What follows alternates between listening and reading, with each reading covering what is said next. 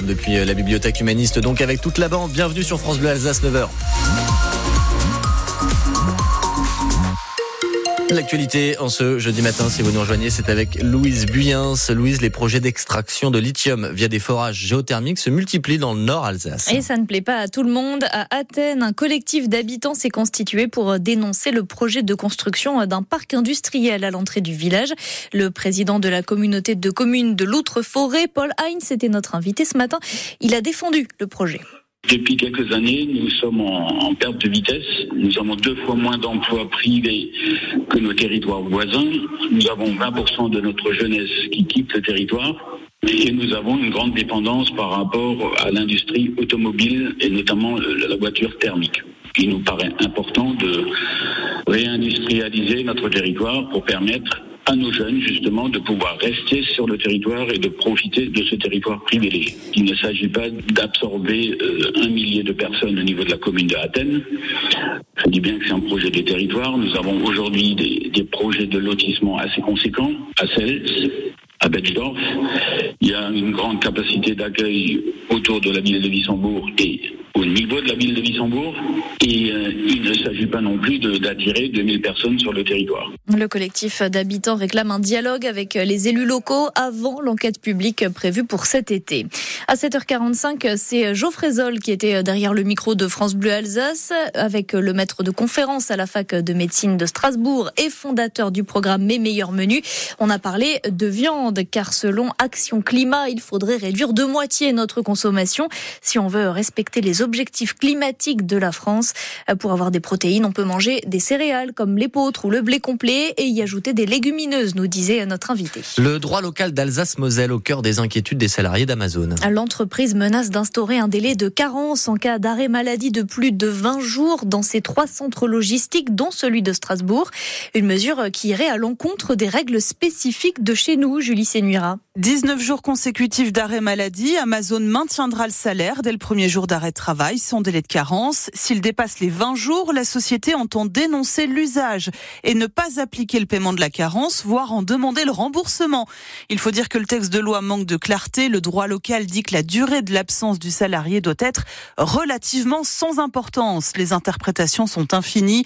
La CGT, elle dénonce une remise en cause des acquis des salariés alsaciens et mosellans.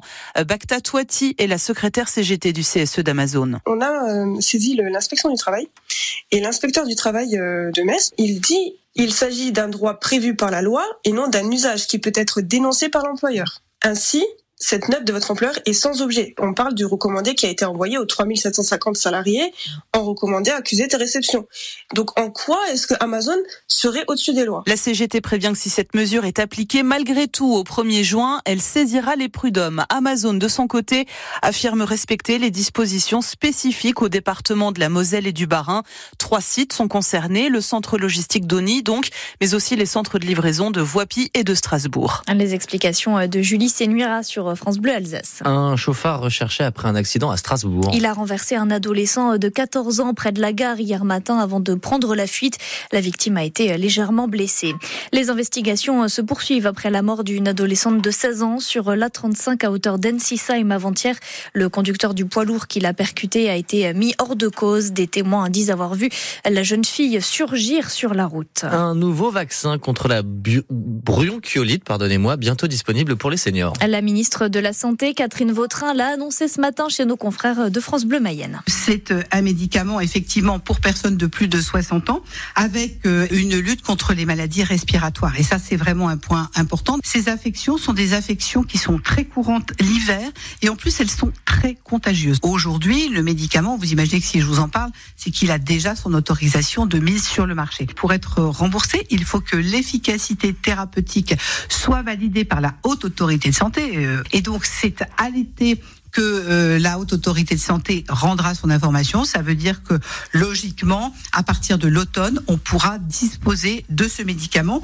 Et si on va plus loin, on se rend compte que ce sont aussi autant de personnes qui, vaccinées, n'auront peut-être pas recours à des antibiotiques et surtout, nous allons sauver des vies. La ministre a également précisé le nouveau plan gouvernemental de lutte contre les pénuries de médicaments. L'année dernière, les signalements de rupture ont augmenté de 30%. Parmi les solutions, la relocalisation et une meilleure information des médecins en temps réel sur la disponibilité des médicaments quand ils rédigent leurs ordonnances. Un hommage à Micheline Prel en image sur francebleu.fr Alsace. La doyenne des actrices françaises est morte à l'âge de 101 ans. Elle a joué dans plus de 150 films films dont Le Diable au corps en 1947 ou bien Vénus Beauté en 1999. Un filmographie